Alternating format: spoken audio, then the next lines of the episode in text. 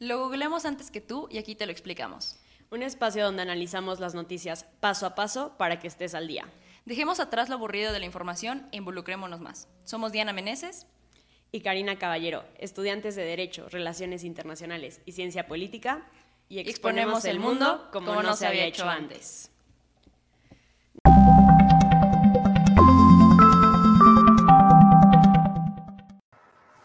Les damos la bienvenida a un episodio más de Mundo en Corto. El día de hoy tenemos un tema, tres temas muy importantes, desastres sociales, naturales y políticos. A lo mejor es un poco triste, un poco de coraje, pero bueno, es necesario hablar de estos temas. Diana, ¿cómo estás?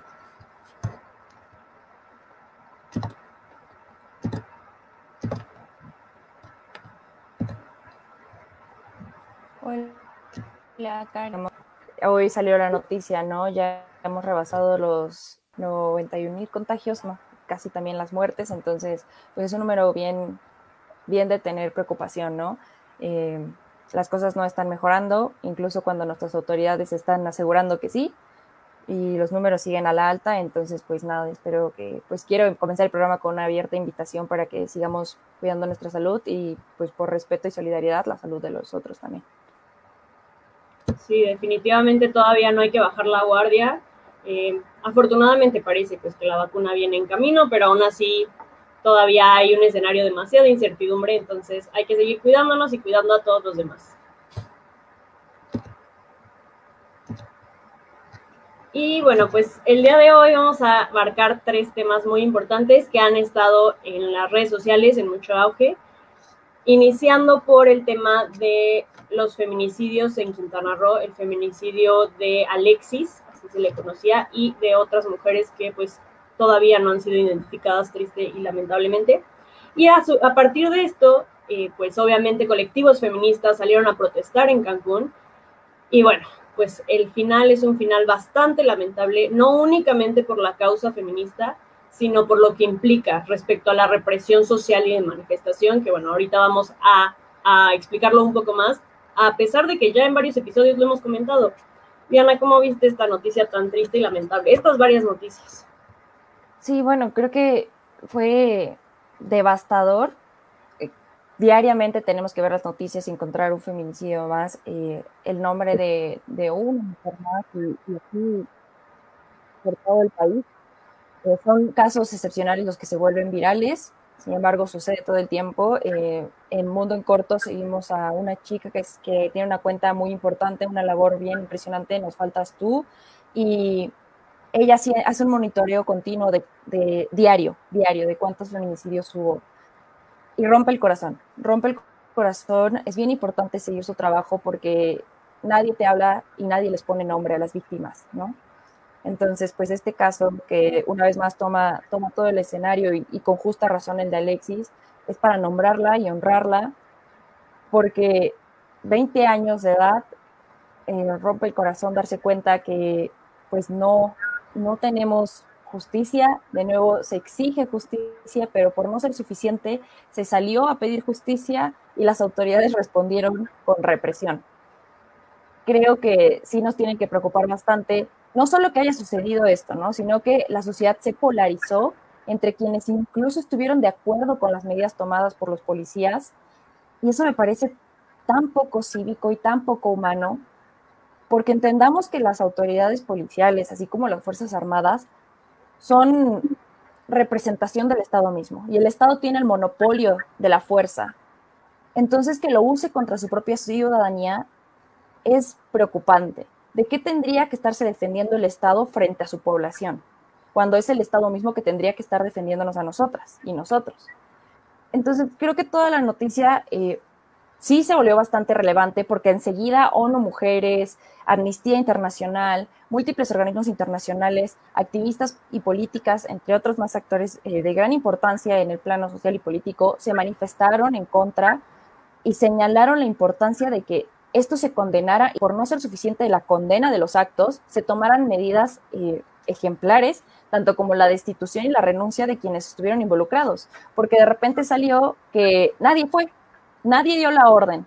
la policía responde en mando único y ese mando único eh, de repente no aparece. Entonces la alcaldesa dijo no fui yo, el gobernador dijo no fui yo, ya tuvimos la, la destitución de, incluso del secretario de seguridad mientras se resuelva toda la, toda la situación, pero nadie es responsable de ese atroz hecho que pudo haberle costado la vida a varios y si hubo heridos, incluso reporteros.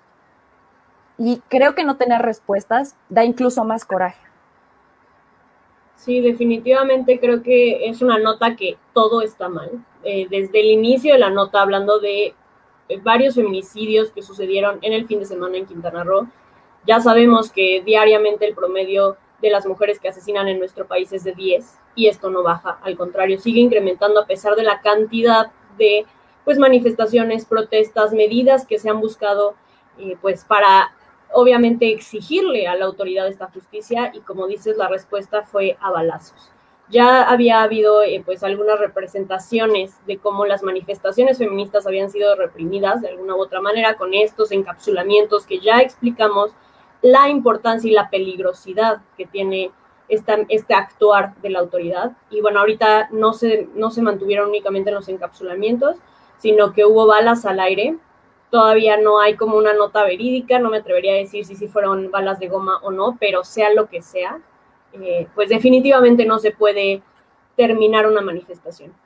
Obviamente, como dices, hay muchos comentarios en la sociedad que preocupan respecto a, pues se lo merecían, para qué se manifiestan así. Eh, ya sabemos que las feministas hacen vandalismos, etcétera. También hemos hablado de esto hasta el cansancio, de que no hay formas correctas o incorrectas de manifestarse. Y como dices, el miedo que da, dejemos a lo mejor del lado que no hay que dejar de verlo, no, no quiero que se me malentienda, pero ok, si tú no compartes, por decir algo, los ideales feministas, etcétera, y tienes indiferencia hacia el hecho de que diario están matando mujeres en nuestro país, cualquier causa que te preocupe, cualquier causa, no vas a poder manifestarte. Da miedo el hecho de que en una manifestación los policías respondan de esta manera. Y da miedo que cuando se pregunta quién es el responsable, nadie sepa quién es el responsable. Y se lavaron las, manos y se pasaron la bolita entre todos, entre la presidenta municipal, entre el gobernador, entre el, director de la policía municipal, etcétera, y nadie sabe quién fue. Entonces, ahorita, como dices, ya hay como un chivo expiatorio de decir, bueno, pues ya destituimos a, a fulanito de tal, no basta con eso, porque no fue uno el que disparó, fueron varios, y no solamente eso, o sea, también hubo golpes, también hubo jaloneos, también hubo muchísima violencia más allá de las balas, ¿no? Pero claro que preocupa el hecho de poder perder tu vida por estar exigiendo justicia a un Estado que simplemente sigue sin garantizar pues los derechos humanos de todos los habitantes de, pues, de nuestro país. Sí, definitivamente el tema eh, pues da para mucho. Eh, pues hemos tenido la oportunidad de platicarlo más de una vez aquí en Mundo en Corto, el caso de, de qué van las protestas, cuáles son los derechos que, o en dónde puedes encontrar fundamentados tu derecho a la protesta y la manifestación. Eh, probablemente se los vamos a estar compartiendo en redes para que una vez más, si tienen la curiosidad y el interés, pues puedan volver a escuchar el programa. Reafirmamos nuestra postura en cuanto a ver, hay que tener perspectiva de género todo el tiempo. Sí, eh, voy a poner un énfasis en que cuando salen a manifestarse, eh, por ejemplo, antorchistas, eh, agricultores, entre otras cosas, creo que no salen con este mismo terror con el que salimos las mujeres feministas. Porque incluso, no solamente eh, constantemente, y nos ha tocado a mí salir y tener miedo porque amenazan con aventar ácido al azar ahí a la, a la marcha. Qué preocupante que sea gente ajena, civiles, que también están en desacuerdo por no compartir ni sensibilizarte contigo, pues podrían arruinarte por algo muy superficial, ajá, el físico, pero la vida completa, ¿no? Y luego, por no ser suficiente, también son las autoridades quienes también están atentando contra tu vida. Es bien reprobable todo esto, esperamos que pronto haya respuestas claras y no solamente por quien hizo y quien fue responsable de estas indicaciones que pudieron costarle la vida a montones de, de, mujeres que estaban manifestando por exigir justicia, sino también para que se esclarezca toda la situación en cuanto a los feminicidios y pues aunque parece imposible, no, no y es cansado, no basta con decir ni una más, porque por más veces que lo estamos repitiendo, sigue sucediendo los feminicidios y sí es cansado, de verdad que sí es cansado y ojalá que este fuera el único tema que tuviéramos que abordar hoy, pero son un, son un montón de cosas que están pasando en el país, ¿no? Es desalentador. Sí, sí, sí, como dices, y justo cuando estábamos viendo el, el tema para, para el episodio de esta vez, pues decíamos eso otra vez. Y me da mucha tristeza porque Hace una semana, bueno, hace dos, estábamos celebrando la 3 de 3. Hace unos días celebrábamos pues el nombramiento para, para bueno, ese dato tú lo tienes mejor, pero celebrábamos esta inclusión de las mujeres, ¿no? Y que sí, sí vamos avanzando, pero no es suficiente porque todavía volteamos para otro lado y mientras celebras aquí una noticia donde hay inclusión y, y hay esta perspectiva de género, por el otro lado se están violentando los derechos de la vida de las mujeres. Entonces, definitivamente es un tema que no vamos a soltar, que seguimos al pie de la, al pie de la letra y como mencionas, pues en nuestras notas eh, mensuales, donde les damos como este reporte mensual, ahí también pueden checar este conteo que mencionaba Diana y por supuesto ir a la cuenta, que bueno, es bastante devastadora, pero necesario ver la realidad de nuestro país. Y pues ya pasando a otra nota no más feliz, no más amena, pero de otra índole, los desastres naturales, sobre todo haciendo hincapié en las recientes inundaciones que hay en Tabasco y Chiapas y en parte de Veracruz, Diana. Está fuertísimo todo el asunto, eh, muy lamentable porque en muchas notas que, que te encuentras por ahí se reafirma una y otra vez que esto se pudo prevenir. Los hechos están al nivel de las inundaciones del 2007 entonces, irte a pensar, 13, hace 13 años las cosas estaban igual de mal.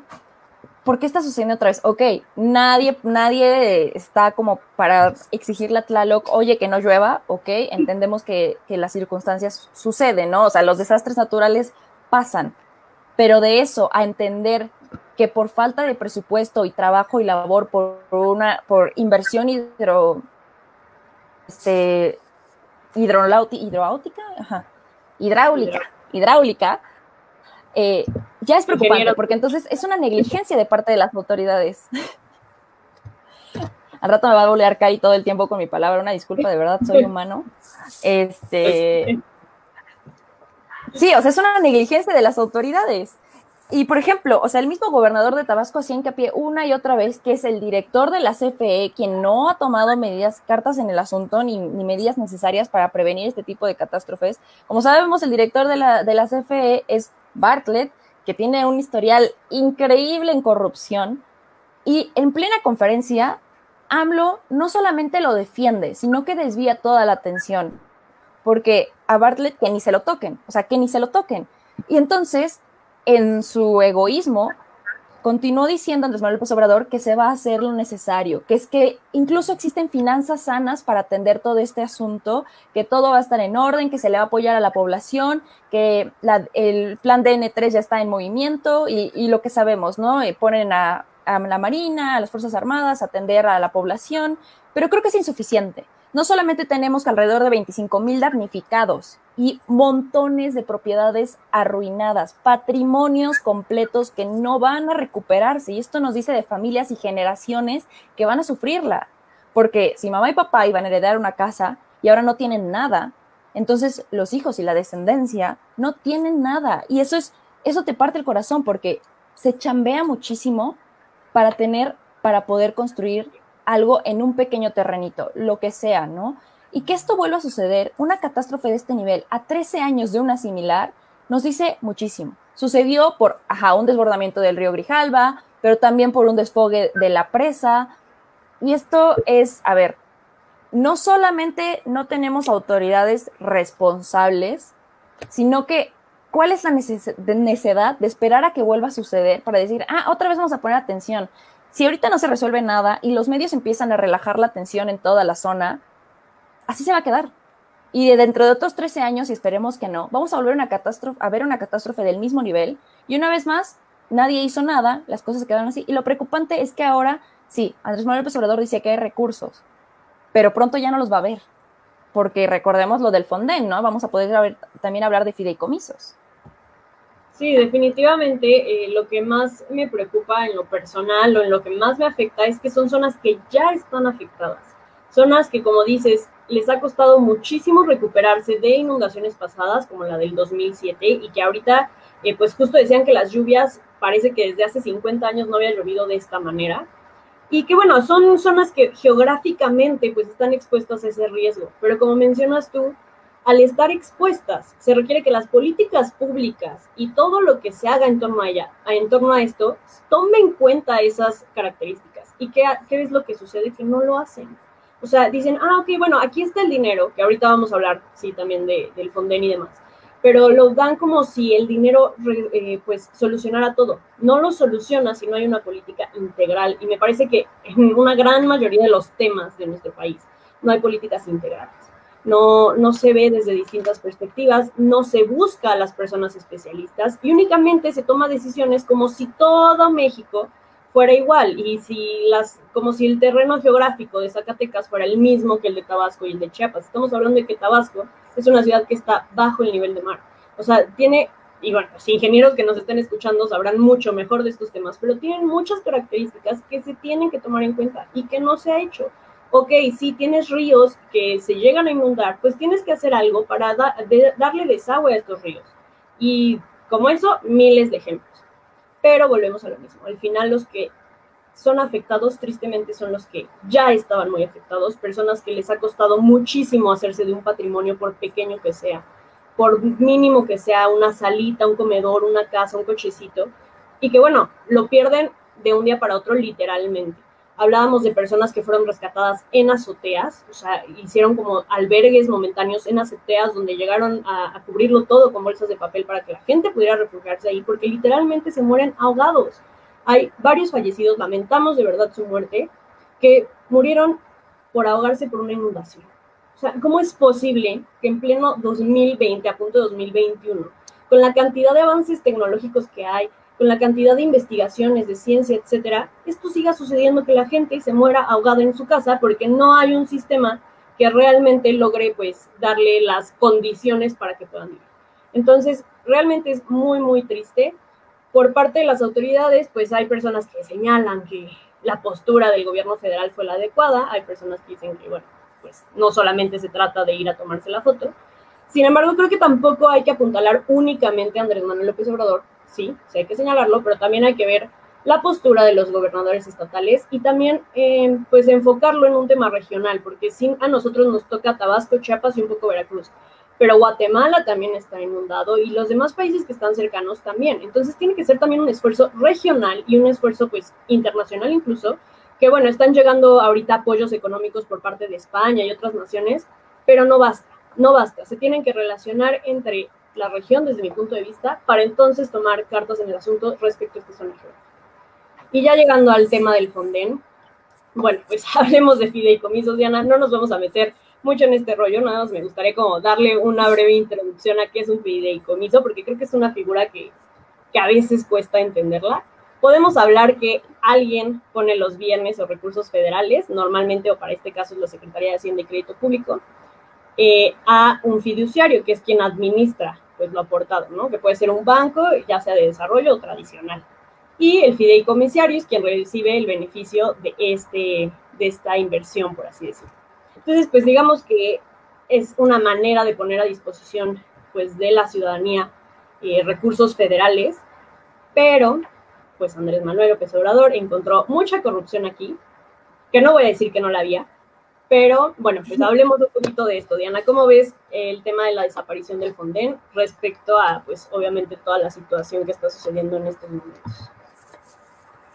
Ah, pues primero que nada, me encanta el panorama que nos pintas. Me encanta darme cuenta que no pasaste derecho administrativo de noche. Excelente. Porque yo no me acordaba de lo que, o sea, yo, yo la verdad que la explicación de fideicomisos, o sea, sí, sí es complejo, sí es un poquito complejo. Este, entonces, qué bueno que tenemos aquí a nuestra abogada de cabecera. Sí, o sea, a ver, seamos honestos. Claro que había corrupción porque no hay corrupción en México. O sea, sí hay corrupción en todos lados. Levantas la piedra y ya se robaron el dinero. O sea, sí, ya desviaron recursos. Pasa, sucede. Pero a ver, los fideicomisos tienen al, al presidente como tal, o sea, el hecho de que el dinero no dependa de las órdenes del presidente es bien importante porque entonces existe este contrapeso de, a ver, no es lo que el presidente quiera, es lo que se necesita. Y una vez que Andrés Manuel López Obrador, una vez más, con este capricho de, a ver, vamos a acabar con la corrupción, pero nunca nos contó cómo y ahorita nos está costando un poquito y vamos a darnos cuenta que, que si el impacto no es hoy, va a ser en unos años, ya entonces duele, duele un poco porque te das cuenta que no solamente no apoyan investigación, no el cine, no el crecimiento del país, sino que también les vale con qué recursos resolvamos los desastres naturales. yo no entiendo cómo permitieron, porque no le dieron ninguna revisión. A ver, fue noticia de octubre lo de los fideicomisos. La Cámara de Diputados aprobó la extinción de estos fideicomisos, 109 fideicomisos, y enseguida, tiempo después, el Senado también. Y estos fideicomisos le van a dar al gobierno alrededor de 68 mil 400 millones de pesos. Una lanísima, una lanísima que ya va a estar a disposición del mero presidente. Lo que él diga, lo que él disponga. Es decir, Santa Lucía, Dos Bocas, Tren Maya. Ahí se va a ir. Y él dice, es que los recursos sí van a estar, simplemente ya no van a, ya no van a tener intermediarios, que son estos fideicomisos en esta idea. Pero a ver, si nos vamos a pensar que ya no va a haber intermediarios, entonces yo me pondría a reflexionar cuál es el rol de sus superdelegados, que de nuevo son estos intermediarios que él formuló para pasar los recursos de las políticas públicas directamente a los beneficiarios. Y son los mismos superdelegados que ahorita se van a estar lanzando a campañas. Eso es lo que está sucediendo con las estrategias de Andrés Manuel López Obrador. La transparencia no nos está sirviendo de transparencia, nos está sirviendo de plataforma política. Y la política de México, si fuera muy buena, diría que cool, pero la plataforma de México, la, plataforma, la política de México necesita toda una reformulación, un verdadero interés. Y esto de los fideicomisos me peleé un montón de veces, de verdad, por todos lados. Es que, ajá, se robaban el dinero, qué bueno que ya no, ah, que, qué bueno que ya no van a existir. Y es como, a ver, no solamente se están fregando, y perdón por la palabra, a investigadores y académicos que se embolsan un montón de dinero del CONACYT y que nada más sacan un artículo al año. O sea, no solamente son a ellos, no, o sea, no lo vean por ese lado. Son un montón de investigaciones que de verdad sí hacían crecer al, al país. Nos encanta ver que el Instituto Politécnico Nacional encontró otra nueva función del nopal. Bueno, pues ahora ya no va a haber manera de encontrar funciones del nopal porque ya no hay recursos. Y esto a gran escala. De nuevo, si me vuelvo a reflexionar en torno a todo el Fonden para no desviarme tanto, deja de estar en vigencia a partir del 31 de diciembre. Por decreto, a partir del 31 de diciembre, todas las responsabilidades que el Fonden tenía antes y previo a esto, ya no va a haber, ya no va a haber recursos específicos que sea para desastres naturales. Ahora va a tener que, que, ver el presidente de dónde saca el dinerito, porque según él la economía está bien y las finanzas son sanas, yo no veo de dónde, pero él tiene que cumplir, él tiene que cumplir. Y tengo muchísima curiosidad de saber de qué manera lo va a lograr si sabemos que muchos de los damnificados del terremoto del 2017 siguen sin un techo. ¿Cómo vas a resolver las cosas si no pudiste resolverlo del 2017? Estás en 2020, se te está inundando el país. ¿De dónde? ¿De dónde va a salir el dinero? Y sí es bien decepcionante que si hay voluntad política, qué cool que haya voluntad política, es decir, el presidente es de Morena, las cámaras son de Morena, entonces si el presidente dice, el partido apoya y se hace pero para este tipo de aspectos, una oposición de verdad fuerte, dura y con un interés por el verdadero bien común es justo lo que nos caería bien. No hay, no existe. Entonces, pasó como pasó, a pesar de todas las manifestaciones de, grupos que, que son duramente afectados, ya no, tenemos, ya no tendremos 109 fideicomisos y estos recursos ya van a estar a lo que el presidente diga y creo que es ahí donde decimos, a ver, qué tan transparente va a ser la cosa, ¿no? Yo quisiera ver que de verdad no se van a embolsar otros milloncitos. Sí, definitivamente. Estoy totalmente de acuerdo. Eh, bueno, esto de los fideicomisos ya se tenía previsto de alguna forma en la ley federal de eh, la austeridad republicana. La no la desaparición, la, eh, el estudio de los fideicomisos que existían. Lo que a mí me preocupa, sí, claro, la desaparición, pero también me preocupa mucho el cómo se dieron las cosas no está tanto en el resultado, sino en todo el proceso, que como dices, fue de un día para, para el otro, hubo un decreto, porque claro que hay voluntad política, pero esta voluntad política no está siendo acorde al pueblo.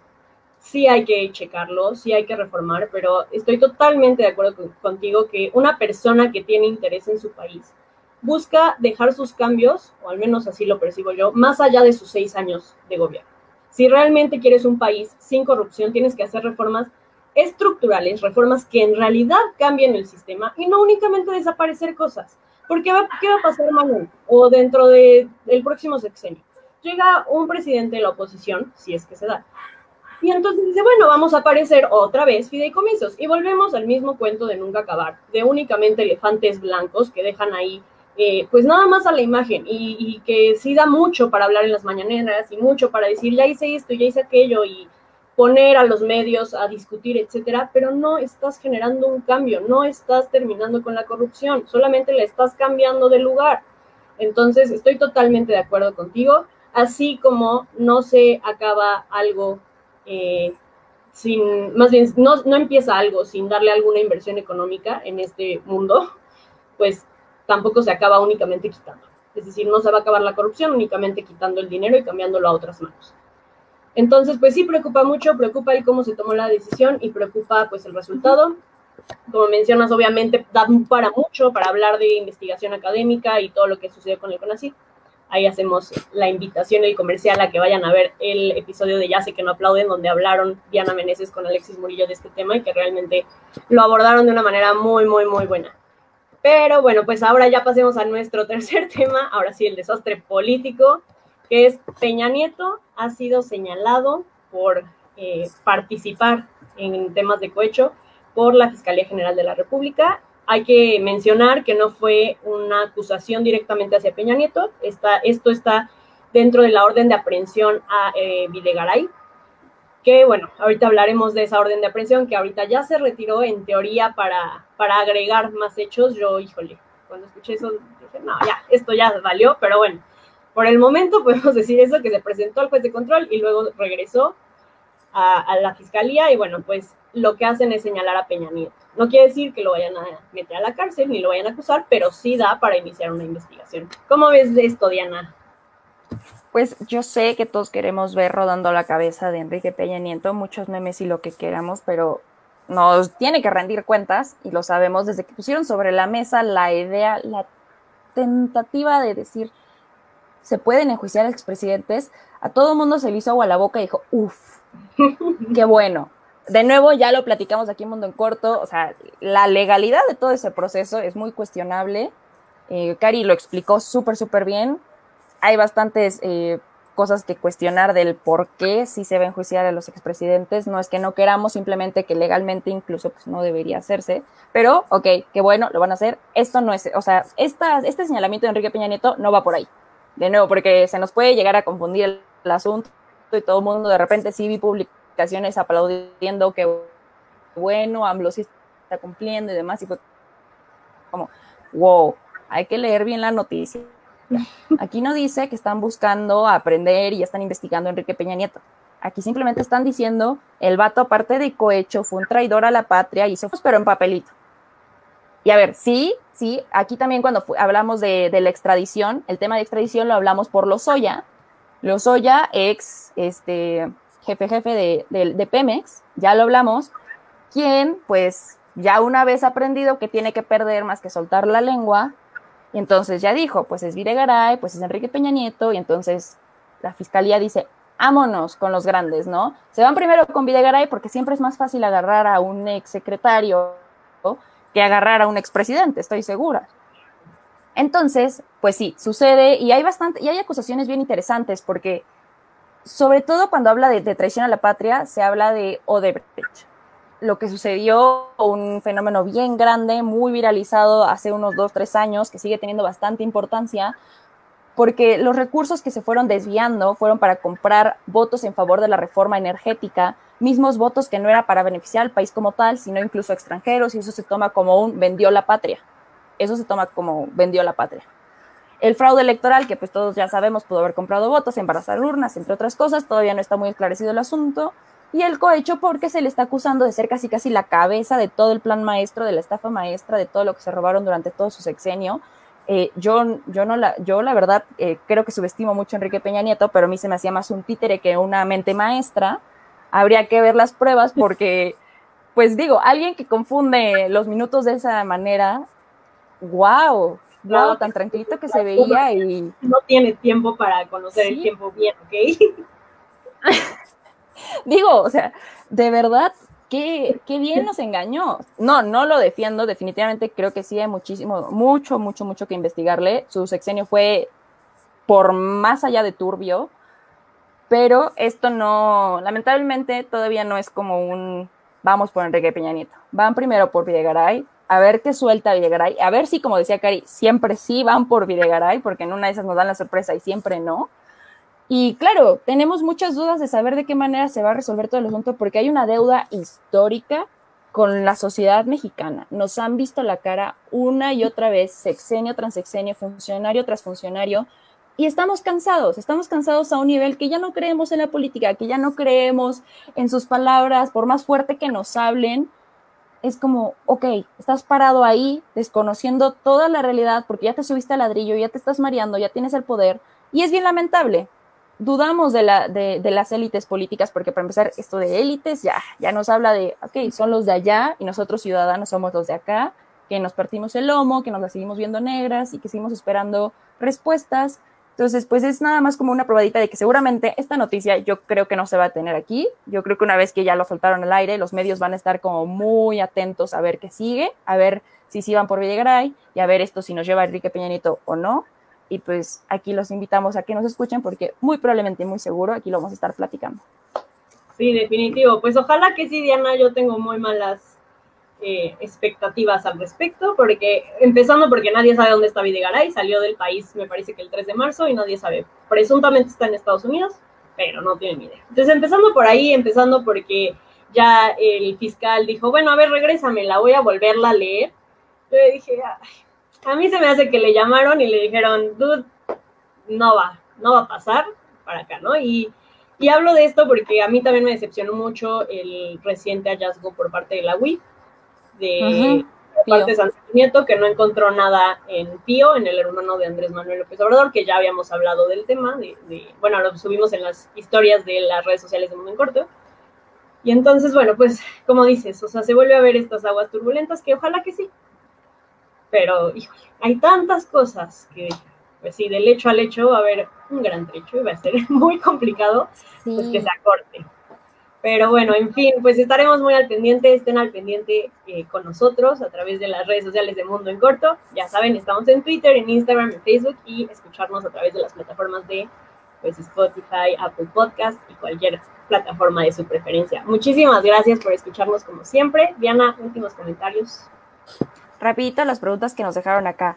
Los fideicomisos, eh, para hacerlo como son como, digamos, un guardadito, pero de gente ajena la gente dice, hay que hacer un guardadito para tal propósito y mucha gente le mete, por así decirlo. O sea, lo explicó Cari diciendo, por ejemplo, en este caso es la Secretaría de Hacienda y Crédito Público, que hace un guardadito para investigación, un guardadito para apoyo al cine, un guardadito para X cosa.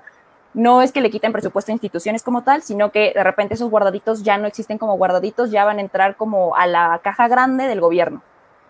Y para responder la siguiente pregunta, ¿en qué se va a gastar ese dinero? Pues yo creo que hay que ponerle muchísima atención al presupuesto que ya ya discutieron en cámaras, ya está aprobado, no le movieron ni una coma, así como mandó el presidente el presupuesto, lo aprobaron, lo cual es bien preocupante porque tenemos menos presupuesto para lo que sí importa y más para lo que no tendría que estar siendo prioridad en nuestro país, pero si quieren lo discutimos en otro programa, esto del presupuesto es muy importante también. Y pues nada, creo que ahí cerraría mi participación. Un gustazo, de verdad me encanta tenerlos aquí con nosotros cada noche del jueves.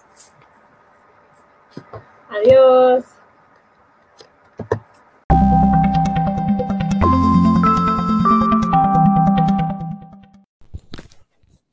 Gracias por escuchar este episodio de Mundo en Corto.